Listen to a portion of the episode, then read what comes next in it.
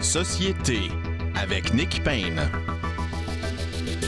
Bonjour à tous, très heureux d'être au micro pour cette nouvelle édition de Société. Nous allons jaser cette semaine, euh, deviner de quoi? Eh bien, de politique comme d'habitude, politique québécoise, un peu de politique canadienne également, mais euh, alors bien sûr avec les panélistes habituels, le duo des Frédéric, donc Bérard et Lapointe. Mais nous allons d'abord commencer par parler un peu de ce qui se passe au Parti libéral du Québec sous euh, la gouverne bien sûr de Dominique Anglade. Les choses ne vont pas très bien. Euh, alors, Marie-Claude Nichols, expulsée du caucus, puis on lui tend une demi-main par la suite qu'elle ne saisira pas en disant essentiellement que elle reviendra seulement si Mme Anglade s'en va, au fond. Hein. C'est ce que ça voulait dire, la réponse de Mme Nichols à la demi-main tendue de Dominique Anglade. Allons jaser de tout ça avec euh, quelqu'un que vous avez entendu à cette émission il y a déjà quelques saisons. C'était notre libéral en résidence. Il est avocat également. C'est un membre de la grande famille libérale, euh, William Corbatly. Bonjour, William Corbatly.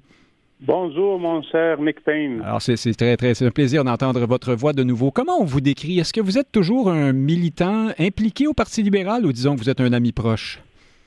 Non, là récemment, après que j'ai renouvelé ma carte, après avoir quitté le parti, là, je suis redevenu maintenant membre euh, militant. Voilà. Donc, et est-ce que vous êtes aussi impliqué au Parti libéral du Canada?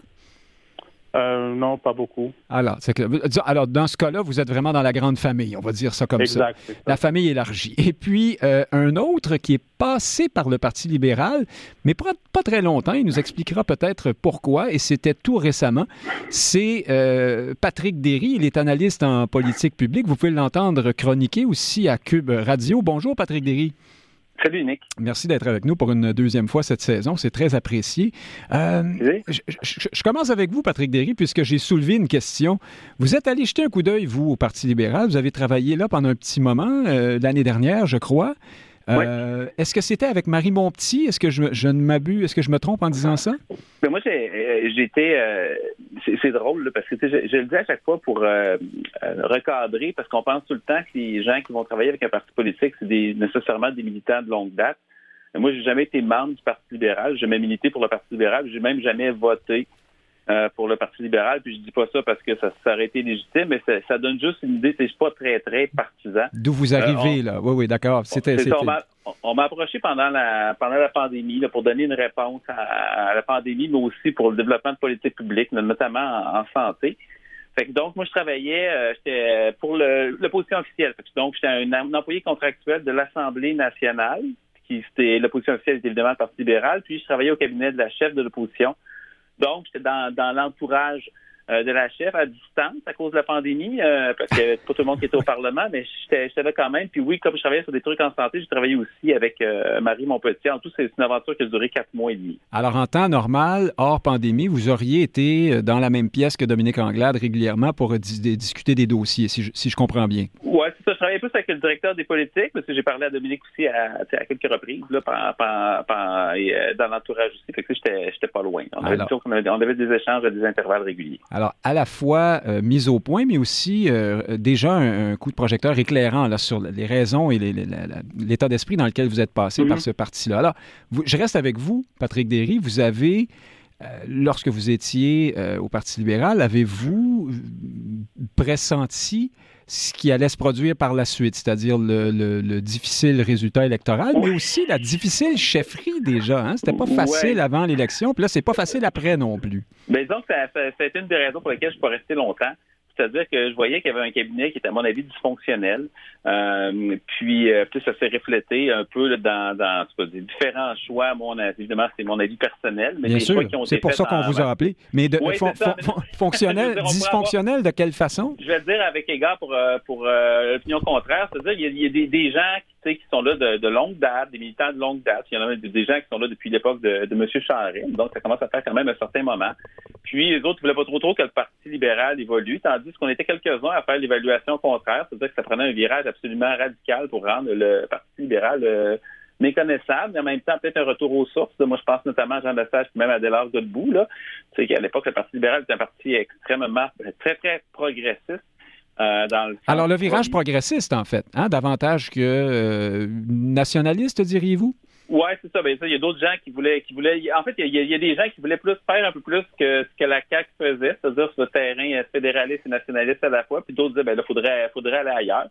Et euh, il y avait une tension avec ça, mais tu sais, euh, il y avait aussi euh, ben là, on a l'impression que Dominique Anglade a d'abord choisi un camp, puis ensuite s'est rallié à l'autre, hein, parce que euh, on, est tous au fait de ses, premières sorties plutôt.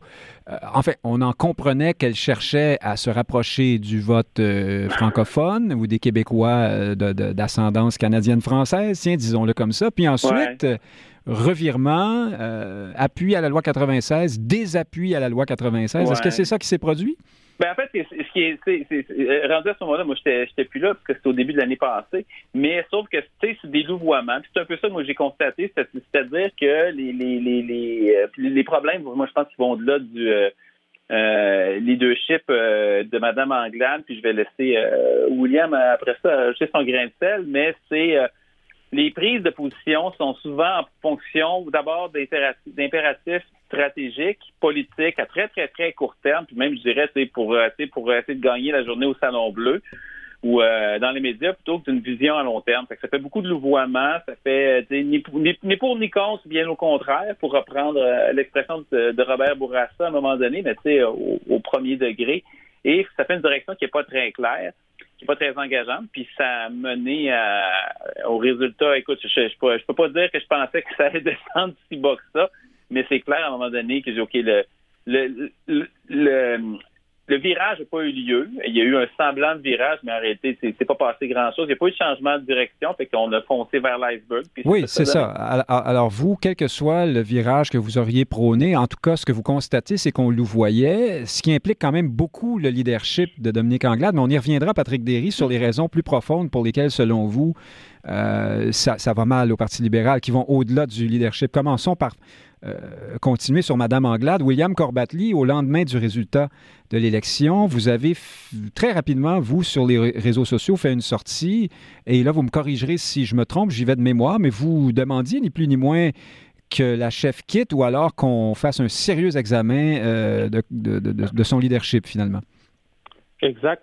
Et, écoute, juste pour mettre un petit point là, c'est que Dominique Anglade, en tant que personne, elle est une hyper sympathique personne, hyper professionnelle, une personne très aimable. Alors, la question, c'est pas sur sa personnalité à elle, la question sur son leadership. Bien sûr, on parle de gens qui font de la politique, hein, alors évidemment. Euh, exactement, exactement.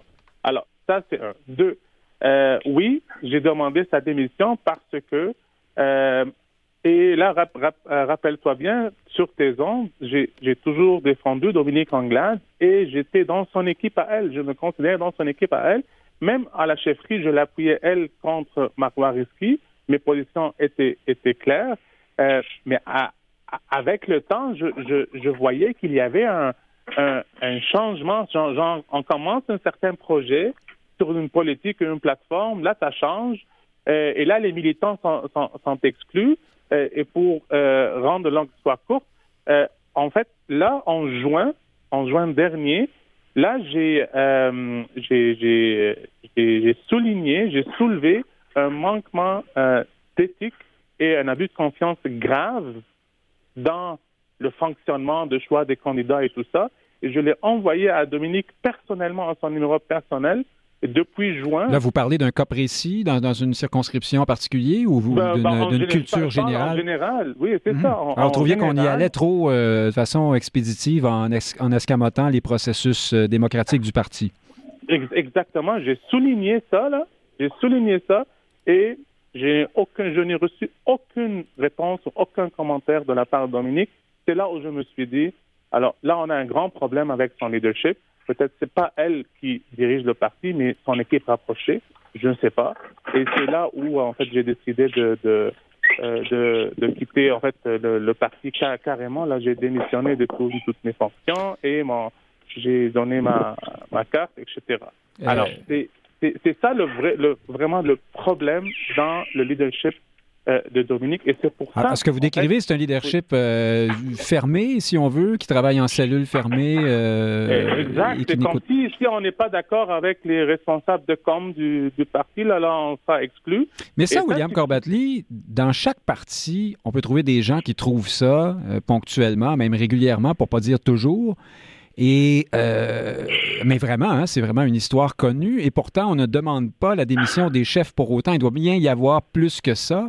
Ben, évidemment, peut-être le résultat électoral, mais plus encore euh, d'autres choses. Le, résultat électoral, ça, là, si, si on voit ce qui s'est passé avec Philippe Couillard, avec tout récemment en début de l'année en Erin autour, là, carrément. Alors, c'est que la bonne chose de faire, c'est de quitter parce que là, maintenant, elle divise les militants. Même si elle gagne un vote de confiance à 51, 60 là, l'année prochaine, ce que je trouve un peu, euh, genre, même optimiste, là, mais elle va, elle va, gagner, elle va euh, présider un parti qui est divisé sur sa présence en tant que telle. Et l'important, c'est le parti et non pas une personne ou un leader en soi. Alors, pour, vous, William Corbatly, je conclus euh, là-dessus avec vous pour le moment. Euh, c'est essentiellement une affaire de leadership. Ce n'est pas tellement sur les idées, sauf peut-être euh, les louvoiements que vous n'avez pas appréciés dans le cadre de ben, En fait, même, même, au niveau des idées, Patrick a bien résumé pas mal de choses. là. C'est que quand on commence à magasiner... À c'est qu'on ne sait pas trop où on s'en va, oui. C'est ça, comme la CAQ, genre faire, on, on gouverne au niveau des sondages et plus plus spécifiquement c'est que la CAQ a réussi, par exemple, à faire du français une cause de division, alors que le Parti libéral du Québec euh, devait faire une, euh, une cause, une valeur pour unir tous les Québécois, les anglophones et les francophones ensemble. On n'a pas réussi à faire ça. Elle a joué dans la, dans la game de la CAQ, tout simplement, là. Patrick Derry, vous avez parlé de raisons qui vont au-delà du leadership de Dominique Anglade pour expliquer la, la panne électorale qui est mhm. survenue euh, au début d'octobre. De quoi parlez-vous? Ben, c'est une panne, c'est aussi une panne de désir. Euh, c'est ce que William relate, c'est tout à fait vrai, la déconnexion avec euh, les, militants. Puis il y a une espèce d'emprise là, d'employés politiques qui effectivement contrôlaient pas mal de choses. Même, écoute, contrôlait aussi euh, les, les, les, vraiment comment je pourrais dire les, prises de position puis les sorties. Moi, j'ai vu à un moment donné un projet de communiqué qui arrive de l'entourage, euh, de, vraiment qui vient des communications sur des questions qui touchaient la, la santé, spécifiquement la pandémie. Puis, ça arrivait d'où On faisait de la politique plutôt que ouais. Hein? On faisait de la, politique plutôt que seulement des, des communications. Ben, parce que, la, la, critique en santé, puis euh, le, le, le, gars qui travaillait sur la pandémie n'était pas consulté, puis évidemment le produit final n'était pas super. Ceci dit, euh, le, problème va de ça dans, dans, dans le sens où euh, même euh, Mme Anglade est une leader formidablement appréciée par la base militante du parti, c'est évidemment quelque chose de souhaitable pour chaque parti politique. Euh, qu'est-ce que ça aurait fait comme différence? Ben, il y aurait il y aurait eu plus, plus facilement réussi à trouver leur candidat, parce que je pense qu'ils ont mis finalement tout une dizaine d'employés politiques sur euh, des pancartes en désespoir de cause, parce que sinon, il n'y aurait pas eu de candidat dans plusieurs circonscriptions. Oui, ben c'est ça. Quand William Corbatley me disait qu'on qu'on faisait les, choses de façon expéditive dans certaines circonscriptions, je me suis dit que c'était peut-être parce qu'on n'avait pas le choix. Ah, c'était un désespoir. Ben, il y a, peut-être certains endroits où il aurait pu avoir quelqu'un d'autre, c'était peut-être un petit peu trop dirigé d'en haut, mais euh, je veux dire, la campagne a commencé, puis il manquait à un moment donné, je pense, 16 candidats. Il était à 109 sur 125 ils ont mis n'importe qui. Ils ont mis des staffers qui, normalement, seraient partis de l'appareil de campagne. Mais euh, c'est ça. Fait donc, c'est même si Dominique Anglade s'en va, il y a eu certains départs, ceci dit, mais il reste encore beaucoup de gens qui sont là depuis un moment, qui sont là depuis l'ère Charret. Puis en, gros, puis ça se reflète aussi parmi les députés qui ont critiqué, c'est-à-dire que il y a une espèce de nostalgie de l'ère Charret. Mais vous, vous contestez ça, hein? Euh, ben, c'est parce que, écoute, il ne faut pas l'oublier, le, déclin a commencé sous Jean Charest. Hein. On, a, tendance à l'oublier parce que, évidemment, Philippe Couillard, euh, la, défaite de Philippe Couillard a été euh, plus assez douloureuse, puis la défaite de, Dominique Anglade encore pire. Mais à l'époque, en 2007, Jean Charest obtenait le pire résultat du Parti libéral depuis l'entrée du Québec dans la Confédération. Donc, c'est le pire en 140 ans. Oui, mais c'était le pire aussi pour le Parti québécois parce que Mario Dumont et l'ADQ, euh, comment dire, surgissaient euh, ah, ben, dans la tarte électorale. le PQ a des problèmes qui sont semblables. Là. c'est ça. Je conteste pas ça. D'ailleurs, on sait que la représentation du Parti libéral est due essentiellement à la concentration du vote, parce que sinon, c'était comme le PQ, il y aurait le même nombre de votes. Mais après ça, en 2012, M. Charest a eu encore une fois le pire résultat électoral. Donc, il avait battu 2007, mais par en bas, on est passé de 33 à 31 fait que donc, dans, à ce moment-là, M. Charest, avait, il y avait les deux pires résultats de toute l'histoire du, euh, du Parti libéral. Et, là, ce qu'on dit. Avant celui de Dominique Anglade, évidemment, qui est non, encore évidemment, il y a celui de M. Couillard, c'est descendu plus bas. Puis, je comprends qu'il est arrivé d'autres partis, mais ce que je veux dire, c'est le déclin des deux vieux partis et la déconnexion du Parti libéral avec une, grande, grande partie de l'électorat québécois. Mais il y a une fiction qui reste que, hein, si ça avait été Jean Charest, on aurait gagné. Puis même la, victoire de Philippe Couillard, c'est fait normal, c'est sa défaite qui n'était pas normale. Euh, alors que c'est probablement l'inverse à cause du genre de... On se rappelle, c'était une campagne référendaire en 2014, puis en 2018, on se pense qu'on est revenu au résultat normal. C'est qu'il y a ce genre de fiction-là qui existe un peu, puis on espère, on dit, ah ben, l'électorat attend de revenir au Parti libéral. Ben, désolé, mais euh, c'est passé, ça. William Corbatly, euh, avant qu'on aille sur ces questions qui élargissent un peu, là, Dominique Anglade n'est pas parti n'a pas l'air de vouloir s'en aller. Euh, évidemment, on n'annonce pas qu'on démissionnera peut-être bientôt quand euh, on pense à ça, mais tout de même, qu'est-ce que vous faites si Mme Anglade fait plutôt comme euh, Pauline Marois, comme alors dans un autre, une autre tonalité, Martine Ouellette, par exemple? Je pense à ces je pense à ces femmes qui s'accrochent parce que le parallèle est facile à faire avec Dominique Anglade, mais vous pourriez sans doute nommer des hommes aussi. Euh, et donc, si elle nous fait un Pauline Marois et tente de se, réinventer, puis euh, changer l'entourage et trouver de nouveaux appuis pour se maintenir en poste, qu'est-ce que vous faites, vous? bon, moi, écoute, euh, moi, maintenant, elle, elle va quitter ou bien se faire quitter. Ça, c'est ça c'est écrit dans le ciel. Alors. Ou bien se faire quitter, dites-vous?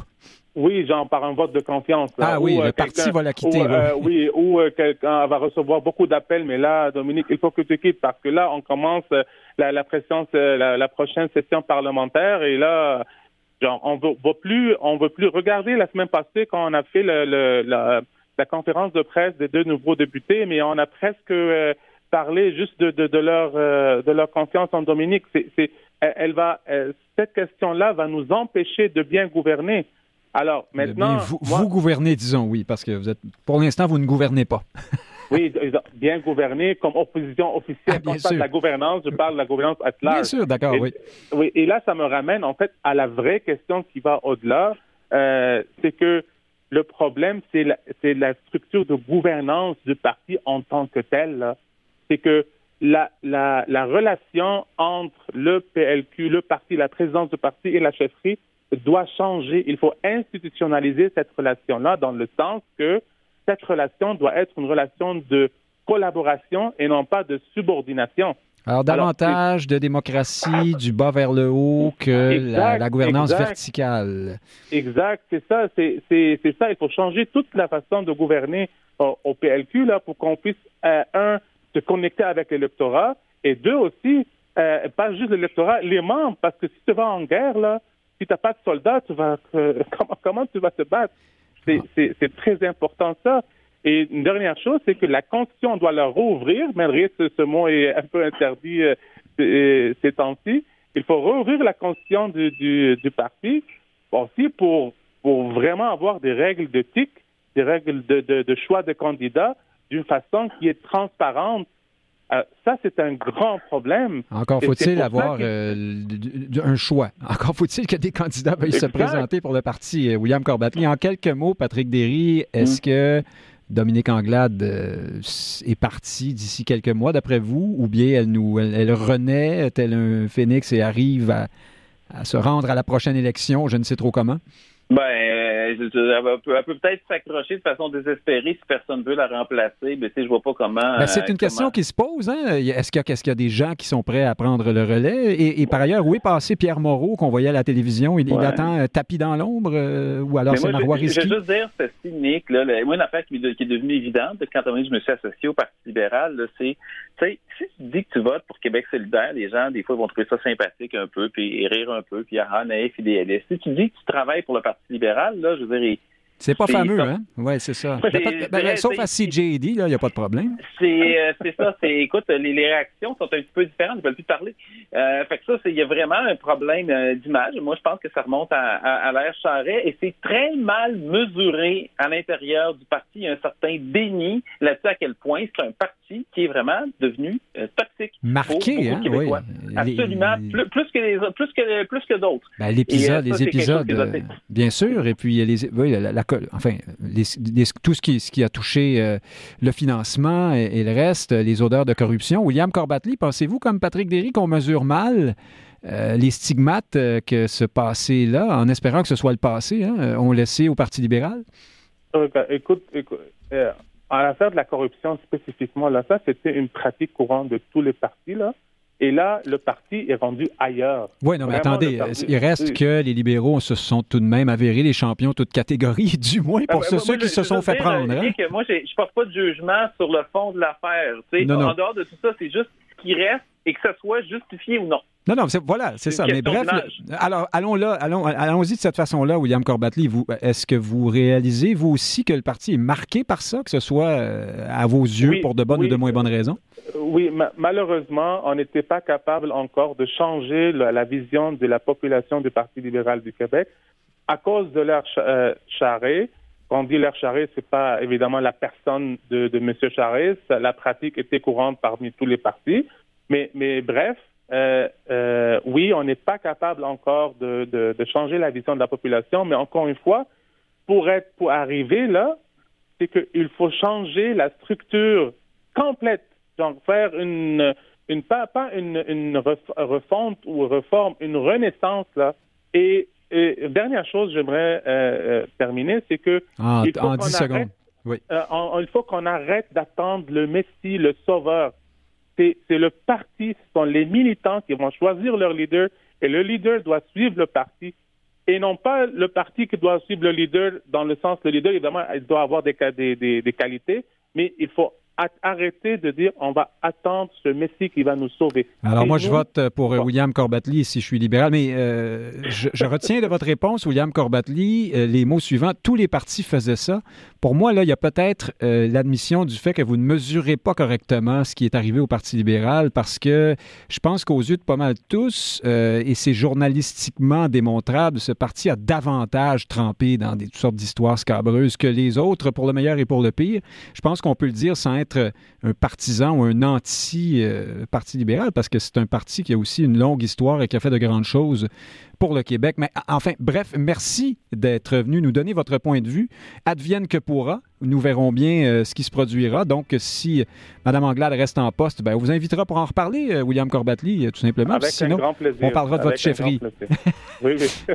non, non. non, non, hein. Patrick Derry, merci beaucoup d'avoir été avec nous ce midi. On vous laisse aller profiter de l'été du mot en I. C'est formidable dehors. merci. L'été des Indiens, bien Bon sûr. samedi. Merci, vous aussi. Au Chers auditeurs, dans un instant, les deux Frédéric parlent de l'actualité politique. À tout de suite.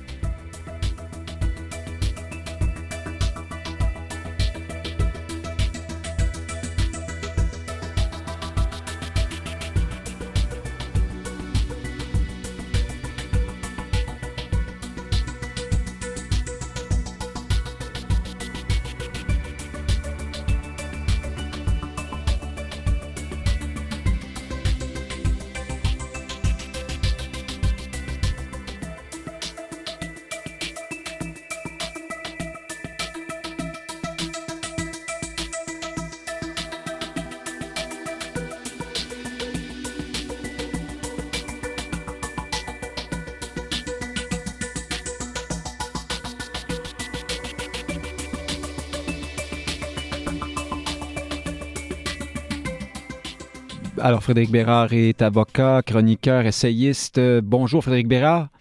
Bonjour Nick Payne. Et Frédéric Lapointe est vice-président du Mouvement national des Québécois. Il est aujourd'hui en colloque. Bonjour, Frédéric Lapointe. Le colloque de l'Institut de la recherche sur le Québec. Voilà, exactement, un colloque qui fait le point sur le- le- les questions euh, d'identité et le nationalisme dans la dernière élection, je crois. Enfin, Exact. notamment. Euh, merci d'être avec nous, néanmoins. Euh, alors, cette semaine, alors continuons un, instant sur euh, Dominique Anglade, puisque j'en parlais avec euh, Patrick Derry et William Corbatly précédemment, Frédéric Bérard. Qu'est-ce qui s'est passé, d'après vous, autour de Mme Nichols? Est-ce qu'il y a, pour, parler comme Elon Musk, quelque, quelque, chose qui se cache derrière ça, qu'on ne sait pas? Est-ce que Mme euh, Nichols est plus associé qu'on pourrait le croire à une forme ou une autre de, tentative de putsch euh, en devenir? Euh, ben, c'est une bonne question. Hein. Je, ne la connais pas. ce que je sais, par contre, c'est que ça ne me semble pas être trop dans l'ADN des militants ou députés. c'est vrai du, PLQ de, fomenter des pushs. Je ne sais pas c'est quand la dernière fois qu'ils ont eu cette idée-là, mais ça doit remonter à Tachereau probablement. Non, mais disons qu'on euh, voit néanmoins que des clans se, dessinent quand on a vu la sortie de Mme Thériault euh, à TVA la, semaine dernière ou cette semaine, qui vraiment euh, critiquait durement Mme Anglade. On imagine qu'il y, a des clans qui, s'affrontent peut-être.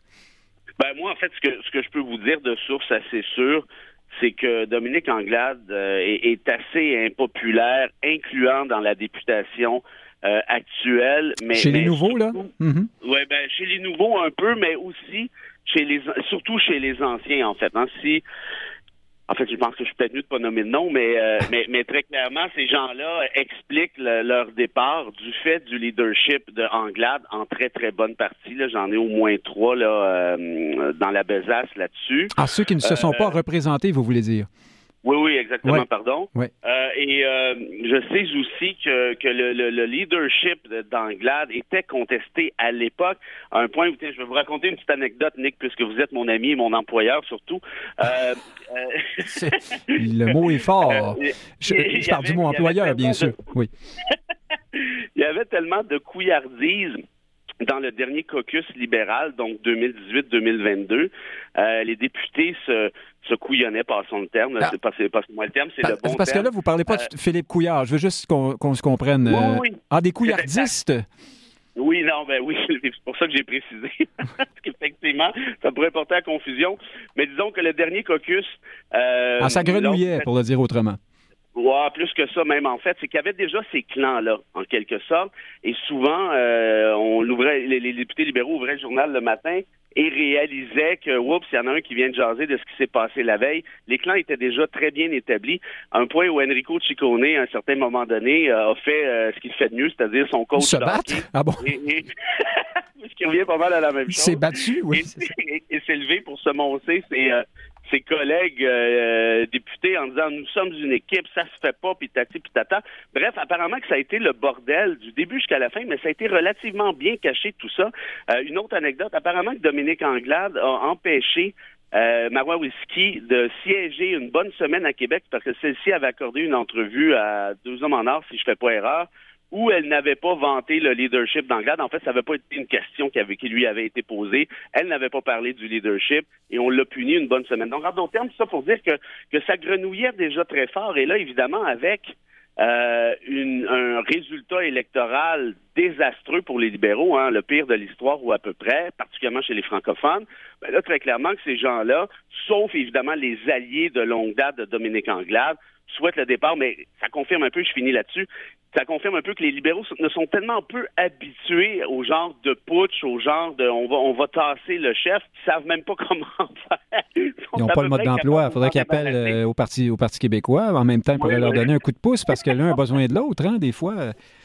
Ben, en fait, très clairement que on peut voir que c'est pas tout à fait dans les habitudes de la maison parce que un chef qui mène euh, un parti à un désastre, désastre électoral comme celui-là, en temps normal, se verrait montrer la porte de sortie. Or, Anglade, il est allé, en fait, probablement avec McNichol, pour finir avec votre question, probablement d'une arrogance qui se veut essentiellement classique en disant c'est moi qui décide et puis de toute façon, je vais asseoir cette autorité même avec le, nouveau caucus et puis là, on voit ce qui arrive. Mais quelle idée tout de même quand vous sortez d'une élection extrêmement difficile, que votre leadership est déjà euh, très critiqué euh, largement et là, vous, vous jetez quelqu'un à la porte. Enfin, c'est une drôle de, drôle de décision quand même de Mme Anglade. Euh, Frédéric Lapointe, je vous amène sur un terrain glissant. Vous m'y laisserez seul, comme d'habitude. Je suis, je suis habitué. Euh, j'ai parlé tout à l'heure de, de Martine Ouellette et de Pauline Marois. euh, ces femmes qui se sont accrochées, qui s'accrochaient parfois de la vie de tous, euh, bon, peut-être sans doute davantage chez Martine Ouellette, envers et contre tout bon sens. Mais Pauline Marois, tout de même, a traversé une crise à bracadabrante. Là, quatre démissions, trois une journée, une autre le lendemain. vraiment, on donnait pas cher de son leadership à ce moment-là. Elle s'est, entre guillemets, réinventée, mais un peu de peine et de misère pour faire un gouvernement éphémère qui a fini par perdre ensuite.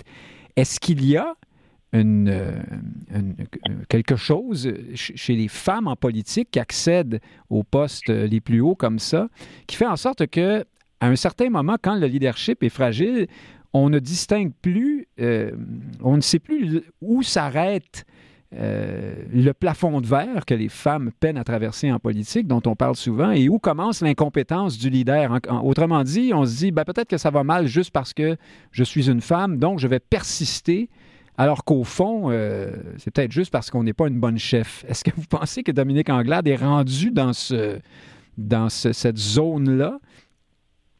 Oui. Je ne me souviens plus qui, qui, est la féministe célèbre qui a dit que l'égalité homme-femme s'est atteinte lorsque des femmes incompétentes arriveraient dans des positions de pouvoir.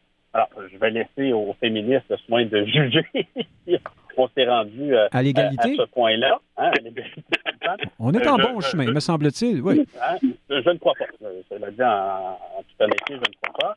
Euh, il y a deux choses ici. D'une part, le Parti québécois n'a pas attendu qu'il y ait une femme euh, à sa tête pour grenouiller euh, contre ses chefs. Euh, le Parti québécois avait des difficultés. Il a été sauvé par le printemps érable, hein, il faut s'en souvenir, euh, n'eût été de la grève étudiante et de l'instrumentalisation de cette grève par Jean Charest pour faire oublier les problèmes, les scandales de corruption, le Parti québécois n'aurait probablement pas rebondi. Et d'ailleurs, il n'a pas rebondi ensuite. Il n'a pas rebondi très fort. Descendu, il est descendu d'une coupe de marche. mais pour venir donc à Dominique Anglade, euh, je pense qu'effectivement, euh, c'est le signe d'un parti qui a perdu ses réflexes. À la fois ses réflexes au plan de la discipline, ses réflexes au plan de la reconnaissance pour service rendu. Hein, quand une Marie Montpetit est expulsée, euh, Marie Militari, comme ça lui est arrivé. On ne sait toujours pas pourquoi, hein, et euh, ah, on s'en doute. On va peut-être en, savoir plus un jour, là. Mais euh, la principale intéressée, ce n'est pas fait expliquer non plus en détail. Hein. Ça, a été assez mal géré, cette affaire-là. Euh, et, euh, l'expulsion de Mme euh, ça semble, et ça a été admis d'ailleurs, un geste intempestif. Donc, il y a des réflexes qui ont été perdus. Ça dénote un manque de professionnalisme dans l'organisation libérale, organisation qui est d'ailleurs de plus en plus faible, ce qui explique peut-être pourquoi, dans une organisation faible, il n'y a pas un courant ou une vague inexorable, soit qui soutient Mme Anglade. Alors là, vous nous dites Oui, alors vous nous dites aussi que ça va un peu mal pour Mme Anglade parce que fondamentalement, ça ne va pas très bien pour les libéraux, hein, aussi. Euh, donc, euh, il faut, il, faut qu'on parle un peu. Un vote de confiance, un vote de confiance, c'est un jeu d'organisation. Mais là, s'il n'y a pas d'organisation, c'est difficile de prévoir l'issue, euh, à la fois pour Mme Anglade et à la fois pour les opposants. Parlons des autres euh, partis. Frédéric Bérard, euh, la CAQ. Alors, au gouvernement, à la CAQ, tout le monde est ministre adjoint de quelque chose. Tout le monde est content. Hein? Alors là, il y avait les ministres, bien sûr, les ministres délégués aussi, les divers responsables de divers portefeuilles. Là, vous avez ensuite les adjoints parlementaires. Ce sont des nominations qui viennent avec des primes. Hein? On, est mieux payé lorsqu'on est adjoint parlementaire. Mais là, il restait encore beaucoup de monde avec un, aussi gros caucus à, satisfaire, à intéresser, à contenter. Alors, on a inventé des adjoints euh, gouvernementaux, je crois, euh, est-ce que vous trouvez ça habile? Est-ce que c'est une bonne stratégie de François Legault qui veut pas de chicane dans sa, dans sa, cabane, dans la famille? Ou bien est-ce qu'à un moment donné, si tout le monde est spécial, il n'y a plus personne de spécial? Adjoint gouvernementaux, ça fallait y penser. Euh, vous vous rappelez quand François Legault a. Ben c'est assez, hein? Vous êtes adjoint du gouvernement, pensez-y. Euh, ça, fait du travail. François Legault, François Legault un peu confus de nature. Rappelez-vous, lors de euh, la journée de la sermentation de son caucus, il a pris la photo avec ses 90, mais en fait ses 89 députés, et euh, son bureau a tweeté votre gouvernement avec des points d'exclamation. Évidemment, sont Oui, on confond l'exécutif et oui, oui, oui. quand même assez spécial. Euh, Est-ce que les, les, préposés à l'équipement étaient là, le, concierge aussi, les responsables du, du protocole? J'aurais pensé que qu'un premier ministre et, du moins son équipe de communication puisse faire la différence entre un exécutif et le reste, mais clairement, ce n'est pas le cas. Quoique là, maintenant, on a peut-être voulu pallier justement à cette, euh, à cette euh, confusion des genres en disant tout simplement, ben, tout le monde fait partie du gouvernement. Voilà, je vous avais averti. Euh, ceci dit, moi, si j'étais un des six députés exclus de toute tâche, c'est-à-dire adjoints gouvernementaux, adjoints parlementaires, ministres, ministres délégués et manche de pelle, je pense que je le prendrais un peu personnel. mais bon, ça, c'est une autre histoire, probablement. Frédéric Lapointe, en faisant attention pour parler dans votre micro tout à l'heure, on vous perdait un peu. Est-ce que ce sont les adjoints, euh, est-ce que c'est la, comment dire, est-ce qu'on peut les, les appeler les, adjoints euh, Éric Duhem, c'est-à-dire qu'on a voulu être sûr que tout le monde est bien, bien, bien content pour pas que perdre des gens au profit du, Parti conservateur? Oui, oui, exactement. Euh, la, discipline est plus facile à imposer lorsque les gens ont quelque chose à perdre. donc, c'est essentiellement le, motif derrière la distribution de ces sous-titres de noblesse. parce qu'autrement, ben, on peut imaginer que des partis des, des, des, partis du caucus auraient pu euh, exercer euh, un rôle d'opposition interne un peu plus audible, voire euh, de chuchoter à l'oreille des, des journalistes, voire de prendre des positions publiques à l'occasion, chose qui semble intolérable dans le parti de François Legault, mais qui, serait non, non, seulement du bonbon pour les journalistes, mais qui serait quelque part rassurant pour la population que de voir que des députés, oui, caquistes, mais libres euh, de toute forme d'intéressement, pour le dire comme ça, euh, ben, sont capables d'avoir un point de vue euh, critique sur la conduite des affaires du gouvernement. Alors, bonne ou mauvaise stratégie de François Legault que ses, ses adjoints du M? Bah, je dirais que c'est il, a mis le parti avant, avant la patrie, sur un coup comme ça. Bon, alors on verra bien ce que ça donnera pour la suite. On verra si Éric Duhem réussira quand même à aller chercher du monde, euh, qui sera pas content d'être un peu moins adjoint que l'autre adjoint euh, d'à côté, sait. Euh, Frédéric Bérard, nous devons encore parler du serment au roi Charles III, puisque les députés de Québec solidaire, finalement, ont décidé qu'ils prêteraient serment sur la promesse de François Legault qu'une loi serait, votée pour modifier ce serment. Est-ce que c'est une promesse un peu comme celle sur la réforme du mode de scrutin euh, de M. Legault? Ça, l'histoire ne le dit pas. Qu'est-ce que vous en pensez? Paul Saint-Pierre Plamondon est un peu euh, tassé dans un coin avec ça, non? Ou alors, est-ce que c'est Québec solidaire qui a l'air un peu de se dégonfler? Euh, ma, tête n'est pas très claire, hein, parce que vous venez de le dire, c'est un peu les deux à la fois. Oui, QS, très clairement, se dégonfle, on sait bien. En même temps, quand même un peu curieux de ne pas participer à l'exercice en question pour se débarrasser du serment si vous restez dans le garde-robe, comme Saint-Pierre, Plamondon, euh, Bérubé et Arsenault. Donc moi, je comprends les deux positions, les deux postures. Est-ce que Nadeau-Dubois a voulu coincer Plamondon avec ça? Certains tendent, euh, à le dire, euh, dont vous, évidemment, Nick, mais, mais je suis pas si certain, moi, que ça fait ben, Je ne sais pas si c'était ça le but, mais en tout cas, il y a quelque chose de stratégique. On a l'impression qu'en amont, Québec solidaire a voulu essayer de tirer un peu le meilleur de tout, de toutes les positions là-dedans.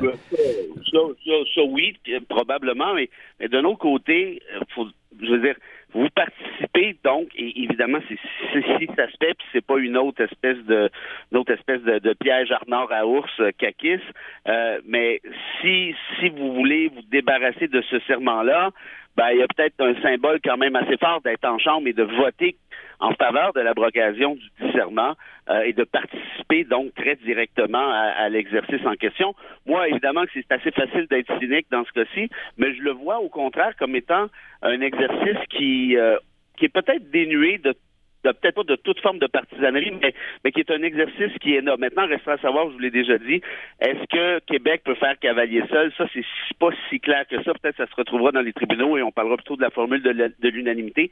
Mais rien n'empêche Québec d'agir comme ça dans un premier temps et voir ce qui se passera par la suite au-delà du cynisme, évidemment. Frédéric Lapointe, est-ce qu'on assiste, selon vous, à l'alliance improbable des caquistes et des cusistes euh, ou des solidaires, si on veut, pour garder le Parti québécois en dehors de l'Assemblée nationale? C'est quand même deux partis qui cherchent à en finir avec le Parti québécois. Euh, si tout ça n'est pas voulu, à tout le moins, ça, fait, ça leur fait plaisir, non? Non, moi, je pense que les, deux vont se poser en sauveur de la situation. Et ah. euh, Québec, Québec solidaire euh, se met dans la position d'être du côté du sauveur plutôt que du sauvé. Euh, est-ce que ça peut être fait par calcul électoral, calcul politique? peut-être, mais je je vois pas le profit parce que ultimement, c'est une décision de la majorité en chambre. Et, c'est la CAQ qui a la majorité en chambre. Alors peut-être que Québec solidaire peut par la suite dire Ah ben on était euh, la, troisième roue de secours dans un vote ultra majoritaire où on n'a pas fait aucune différence. Et c'est pour ça qu'on a euh, fait le serment. Ben, on a déjà vu des, plus gros, des, plus grands sauveurs que ça. Ben oui, c'est ça. Mais, ça se plaît, ça se plaît, mais on, va l'entendre. Euh, cela dit, face à cela, euh, je déplore un peu la réaction agacée euh, du Parti québécois parce que, au fond, le Parti québécois. Pascal Bérubé, hein, qui s'est montré très, très fâché, euh, notamment. Ben, pas, contre Québec solidaire, là, mais contre le président de l'Assemblée nationale qui avait commencé ah, par dire Oui, vous ne pourrez pas siéger. C'est ça, mais il y, a bien des péquistes qui étaient très fâchés de, de, la diversité des tactiques, pour le dire comme ça, utilisées par Québec solidaire, mais les données du problème restent les mêmes le Parti québécois a créé le problème avec seulement leurs trois députés en le positionnant dans l'espace public et en menaçant de faire tâche ou de faire scandale. Hein. la fin du mois de novembre arrive. Donc, il y a quelques semaines, il suffisait trois députés du Parti québécois pour créer le problème. C'est pas parce qu'ils sont encore seulement les trois députés du Parti québécois d'ici la fin du mois que le problème se pose moins. Donc, je pense que les péquistes doivent simplement être patients et continuer leur travail de SAP et effectivement à un moment donné, il va falloir que la majorité des députés en Chambre les sauve, entre guillemets, et adopte euh, la solution qui leur permet de rentrer, puis au-delà de ça, qui nous permet de nous débarrasser euh, de ce serment un peu, un peu Oui, ou alors la majorité aura l'odieux de, de, sortir des élus ou de garder euh, à distance l'Assemblée nationale des élus pour, pour jurer comment dire, pour, euh, au nom du roi Charles III. Ah Évidemment, ce ne serait pas euh, glorieux. J'imagine que le Parti québécois aussi, euh, pour le dire comme ça, a l'audace de se rendre jusque-là. Mais Frédéric Bérard, Qu'est-ce qui va arriver à Paul Saint-Pierre Plamondon si dans les semaines qui viennent, l'opinion publique se, fatigue un peu et dit ben écoutez, oui, oui, c'est très noble tout ça de ne pas vouloir prêter serment à un roi auquel on, ne croit pas essentiellement, mais en même temps, là, bon, ça suffit les enfants, la récréation, maintenant il faut, il faut gouverner, on vous a élu, on vous paye, venez, venez faire votre travail, ça suffit. Euh, là, euh, Paul Saint-Pierre Plamondon pourrait, être, euh, pourrait devenir perdant dans tout ça. Oui, ben, je pense qu'à force d'étirer l'élastique, l'élastique risque de lui exploser en plein visage. Ça, vous avez raison. Et, je vous dirais que c'est probablement, en fait, assurément pour ça que Québec solidaire, justement, a décidé de se dégonfler, comme vous l'avez dit aussi. C'est-à-dire, bon, mais là, autrement, c'est beau les symboles, mais, on a un job à faire. Il faut le faire à l'intérieur de l'Assemblée nationale, alors on y va. Et, là, le, danger, donc, pour revenir au PQ, c'est qu'il s'auto-appose le stigmate de s'obséder pour un symbole alors que peut-être plus important à faire. Évidemment, on peut marcher de la gomme et marcher en même temps, mais là, j'ai l'impression que l'opinion publique commence, vous l'avez dit, à se fatiguer. Euh, C'était déjà le cas peut-être la semaine dernière, et là, si on étire ça encore un deux, trois semaines, euh, le serment du roi, moi, à vrai dire, comme constitutionnaliste, je commence à en avoir mon casque. Donc, j'imagine quelqu'un qui s'intéresse pas vraiment à ces questions-là, euh, ça doit être encore pire. Ah, c'est assez évident hein, de ce point de vue-là que Québec solidaire s'est précipité sur le début de semblant de promesse de François Legault pour euh, pouvoir avoir une excuse pour prêter serment. Mais ça va être pas mal drôle, ça, si finalement la loi n'arrive pas, ou bien si c'est une loi qui ne fait que changer quelques virgules et, qui ne change pas fondamentalement le problème. Hein. Ça, c'est possible aussi. Alors, bref, c'est à suivre. Euh, maintenant, transportons-nous, euh, Frédéric Lapointe, à Ottawa, mise à jour économique euh, du gouvernement Trudeau. Alors là, c'est fascinant parce que certains ont parlé d'un exercice de prudence, comme si on voulait se montrer un peu plus compétitif devant les conservateurs de Pierre Poilièvre, qui, qui demandent plus de rigueur dans les finances, si vous voulez. Mais d'autres ont dit au contraire, ah, voici les libéraux qui dépensent encore éperdument. Que, qu'est-ce que vous en pensez, vous? Ils dépensent éperdument. Ils ne se sont pas livrés à un exercice de coupure, comme certains pourraient le souhaiter, mais ils se sont livrés à un exercice de retenue. Euh, mais c'est vrai qu'il y a des montants euh, pharaoniques là, pour des affaires étonnantes, euh, pour, pour les employés, pour, pour, répondre au téléphone dans certains ministères, des, centaines de millions. On se dit, mais ma foi. Oui, mais on ne peut pas se plaindre que le Bureau des passeports est, est, incapable de livrer en temps utile les documents requis pour qu'on puisse voyager. Puis de l'autre côté. Ben, c'est ça. Mais est-ce que c'est de l'argent que ça prend ou de la, ou de la compétence? Oui, pour, pour, ah, régler le problème. Il y, a des défis de compétence, il y a des défis de personnel. Puis, à l'occasion, il peut y avoir des défis de financement euh, reliés aux fluctuations de volume. Mais donc, de ce point de vue-là, que les, que les libéraux fassent leur travail, rénovent l'administration publique, mettent l'argent qu'il faut, mais qu'ils cessent, et, c'est ce qu'ils font, et ils le font au nom de l'apprentissage dur qui est le leur, c'est-à-dire qu'ils se sont brûlés les mains, brûlés les pieds, brûlés la face avec leur stimulation économique débridée des dernières années. Et là, c'est même pas, ça c'est l'ironie de l'affaire. Mais ils se fondent encore sur un scénario optimiste là, pour, pour la suite. Euh, ben oui, mais euh, comment dire, euh, il y a des limites à afficher le fait que tu t'es brûlé les mains, les pieds, la face. Hein. donc, ils ont intérêt à être un peu optimistes. Autrement, ils se trouveraient à s'auto-blâmer pour leur très mauvaise conduite de l'économie.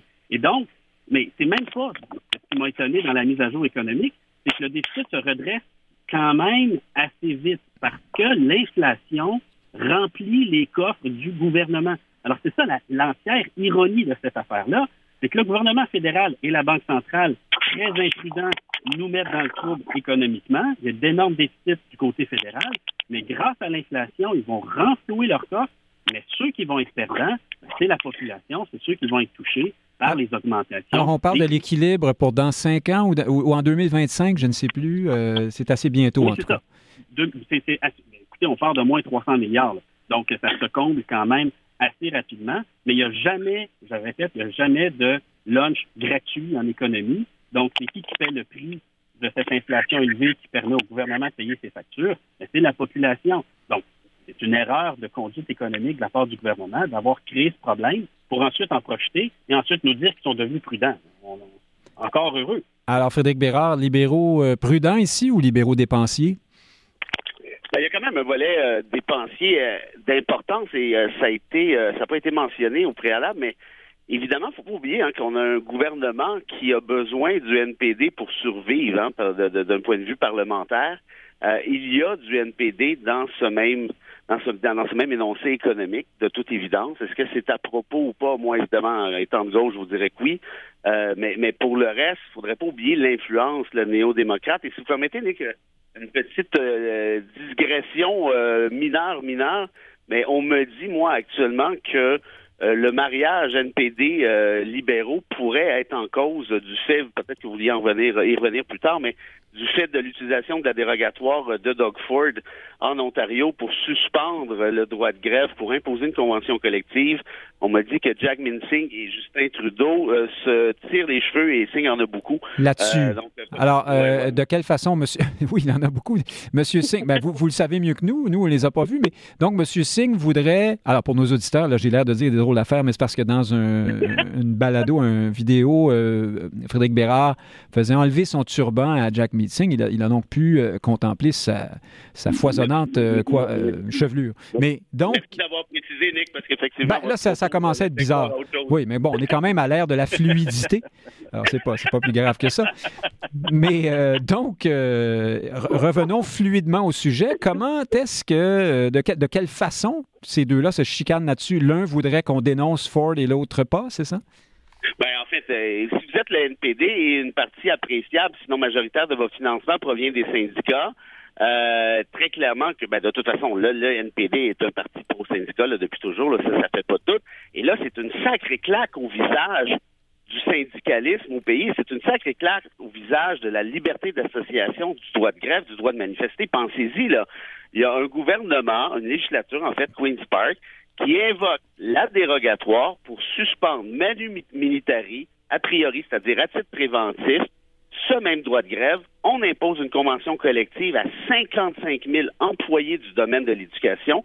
Inquiétez-vous pas que tous les gouvernements, tous les autres gouvernements provinciaux et tous les politiciens euh, qui attendent dans l'antichambre prennent des notes, à savoir ah oui, je peux faire ça moi aussi, utiliser la dérogatoire et donc imposer des conventions à mes propres conditions. Euh, on vient de créer un précédent qui a été évidemment qui avait été créé initialement par le gouvernement Legault. On sait que la loi 2196, mais là maintenant en matière de droit du travail, les libéraux ne veulent pas intervenir tant que la Cour d'appel ne rend pas de décision là-dessus, mais là, la pression qui est faite par le NPD... Qui est toujours plus centralisateur, hein, ou en tout cas traditionnellement, qui, a plus tendance à se mêler des choses des euh, encore plus que les libéraux. Ouais. Mais voyez, ce qui est quand même curieux, c'est que les libéraux de Trudeau ne voulaient pas intervenir dans le débat au Québec, c'est-à-dire sur la loi 21. Là, par contre, ça commence à être, autre chose parce qu'on ne parle plus d'identité québécoise pour ce que ça veut dire dans ce cas-ci. Moi, je pense pas que, en tout cas, bref, on, en reparlera une autre fois, mais reste que on, on, est les deux pieds dans un fondement même du Canada, c'est-à-dire la capacité de euh, prononcer de, prononcer une grève, de manifester contre des conditions de travail, là, ça va loin, ça va fort. Et donc, très clairement, le NPD est attaqué dans, dans l'essence même de sa raison d'être, en quelque sorte. Et les libéraux, ben là, évidemment, ils se disent, ouais, mais là, c'est parce que si je le fais en rapport à Ford, on va me dire pourquoi je ne l'ai pas fait dans le cas Oui, puis M. Ford et Trudeau sont, sont, se sont montrés plutôt amis euh, hein, dans, récemment, dans un ben, passé récent. Là. Ouais, ben, vous voyez... Euh, ça, peut-être d'un point de vue public, mais je vous garantis que le torchon brûle parce que, là, pour une fois, Justin Trudeau a l'air de vouloir défendre une valeur autre que, que, que des artifices. Très certainement, le droit de grève fait partie des fondements des démocraties occidentales modernes et d'aller retirer celui-ci comme ça sans euh, répercussions, sans conséquences, évidemment, ça affecte évidemment toute espèce de vernis de centre-gauche que le gouvernement Trudeau avait essayé de se donner avec l'alliance du NPD dans un premier temps et remet en question cette même alliance-là parce que si vous êtes le NPD, voulez-vous continuer à faire survivre un gouvernement qui tolère en quelque sorte ce genre d'ajustement en Ontario? Oui, alors peut-être que le geste de Doug Ford nous, nous, mènera à une élection fédérale euh, après quelques battements d'ailes du papillon ou quelques dominos qui tomberont judicieusement les uns derrière les autres. Frédéric Lapointe, revenons à Québec pour le temps qui qui nous reste, parce qu'on ne peut pas passer à côté de deux, deux crises. Euh, les, la crise, j'allais dire, routière à Montréal. Hein, la ville, les ponts, les tunnels, tout ferme, tout s'écroule. On dirait qu'on n'en sortira jamais, que c'est pire que jamais. Que, surtout que tout semble mal planifié, peu prévu. Et là, on nous fait une espèce de gestion de crise en catastrophe où on met des annonces j'ai vu ça en me promenant hier, des, grands panneaux sur le long des routes où on incite les gens à se trouver une solution euh, euh, alternative, une, solution à l'automobile. Hein. Donc euh, là, on se sent un peu. Est-ce qu'on est, Frédéric Lapointe, coincé entre des élus qui n'ont pas de solution, d'une part, et d'autre part, ceux qui souhaitent depuis longtemps qu'on se promène tous en ski de fond et en raquette à Montréal? Et il y a aussi la crise dans les urgences. Euh, qui ne se résorbe pas. C'est pire que jamais. C'est pire qu'avant la, et, même pendant la COVID, semble-t-il. Là, je ne veux pas dire n'importe quoi, mais c'est ce qu'on on semble dire. Est-ce qu'à un moment donné, tout ça va finir par euh, écorcher un peu le vernis caquiste, euh, Frédéric Lapointe? Ben, pour, commencer sur les transports, tout le battage publicitaire au sujet de la crise de la circulation semble avoir réglé le problème. Donc, c'est l'inverse d'une prophétie autoréalisatrice. Pour le moment, hein? oui, Pour le moment, j'ai encore euh, pris le pont euh, deux fois cette semaine euh, et, ma foi, il y a moins de trafic qu'avant. les, que le tunnel ne ferme, c'est assez, assez étonnant. Mais bon, on peut imaginer que ça ne restera pas comme ça. à un moment donné, il va falloir que les gens aillent travailler, je présume. peut-être, peut-être, où ils vont changer leurs habitudes. Et mine de rien, je ne veux pas prêter trop d'intention à l'administration montréalaise, mais lorsqu'ils voient ça se produire, compte tenu qu'ils veulent réduire l'utilisation de la voiture, réduire le nombre de déplacements en auto solo, euh, ben, je suis pas certain, moi, que. Ben, ils ont peut-être envie de laisser le tunnel fermé ou faire un tunnel verdi, euh, une sorte de skyline de, New York, mais sous l'eau. Je suis en train de vous dire que si ça prend des crises comme ça pour que les gens changent de comportement, quand l'objectif d'une administration publique, c'est le changement de comportement, soyez pas étonnés de voir d'autres crises s'en venir avec le battage publicitaire qui vient avec. Sur la santé, maintenant, ouais, je, je fais prendre un angle nouveau. Euh, sur la santé, je vais faire la, je vais faire la même chose. Euh, j'ai assez de mémoire journalistique pour savoir que ce que nous vivons en ce moment, en termes subjectifs, en termes objectifs, je n'ai pas les données pour en juger, mais en termes subjectifs, nous le vivons périodiquement, de façon répétée, et à chaque fois, à chaque fois, on se dit que les marges de manœuvre sont maintenant épuisées. Et je vous le prédis, dans un an ou deux, on va avoir une nouvelle crise et on dira à nouveau les marges de manœuvre sont épuisées. Alors, le problème, c'est que la porte d'entrée du système de santé, ce sont les urgences et que lorsque vous avez un virus respiratoire comme celui qui circule et énormément de gens qu'on veut conserver sous observation, ben, l'hôpital est organisé de façon telle que on met les gens sous observation à l'urgence ou pas très loin de l'urgence. Et donc, ben oui, ça crée un encombrement euh, extraordinaire. Mais je vous soumets qu'on n'a pas fini de vivre ça. Ça va être la même chose en 2026, en 2030 en 2036. C'est vraiment euh, nous donné envie de célébrer aujourd'hui. Frédéric Bérard, euh, on n'entend pas beaucoup les oppositions là-dessus. Qu'est-ce qui se passe? Tout le monde est occupé à qui euh, essayait d'obtenir des, privilèges à l'Assemblée nationale, l'autre en train de se battre avec le serment du roi, Dominique Anglade qui, qui, essaye d'éteindre des feux avec une, cuillère à soupe de, pas grand-chose. Qu'est-ce qui se passe? Il n'y a, pas, y a pas péril dans la demeure là, dans ces deux dossiers-là? Il y, a, quelque chose de particulier, Nick, on en a parlé à quelques reprises à votre micro, et c'est ceci. La capacité du gouvernement Legault d'éviter que quelconque problème au Québec lui colle à la peau. Ça, moi, ça reste encore dans le domaine de l'irrésolu. comment fait ce gouvernement pour à chaque fois donner l'impression qu'il n'existe pas de crise. Et quand il y en a une, quand tu fais une, ça passe comme une lettre à la poste. On pouvait dire, bah oui, la lune de miel au début, ok, six mois. Il y en a plusieurs qui ont dit, ah ben, on est rendu à un an et demi, deux ans de lune de miel, hein, c'est beaucoup. Paf, est arrivé la pandémie. Évidemment, on a envoyé les projecteurs ailleurs, ça je peux comprendre. Mais là, euh, c'est terminé là, en temps normal. Et comment se fait-il que ces enjeux qui sont névralgiques, qui avaient collé à la peau à tous les gouvernements précédents, passe, encore une fois, je me répète, comme une lettre à la poste. Le truc du tunnel, je veux bien comprendre que ce ne sont pas nécessairement les caquistes qui sont responsables des, enjeux actuels à 100% mais ils ont quand même eu quatre ans pour nous y préparer. Or, trois jours avant, trouvez-vous une solution, quoi? Qu'est-ce que je fasse? M'acheter un hélicoptère? Euh, oui, il faut prendre la navette, euh, le canot d'écorce, je ne sais plus, mais c'est... Non, non, mais c'est spectaculaire. Moi, j'habite à Hochelaga, tout juste à côté tunnel, j'ai l'impression que bientôt les, autos vont stationner dans mon condo. Là. Et donc, cette espèce de, de nonchalance, de négligence, de, c'est pas grave. Ben, on envoie comment Guilbeault avec son casque, puis tout est beau, c'est correct. Il n'y a personne qui parle de ça. Les urgences, ben, il n'y a pas de problème.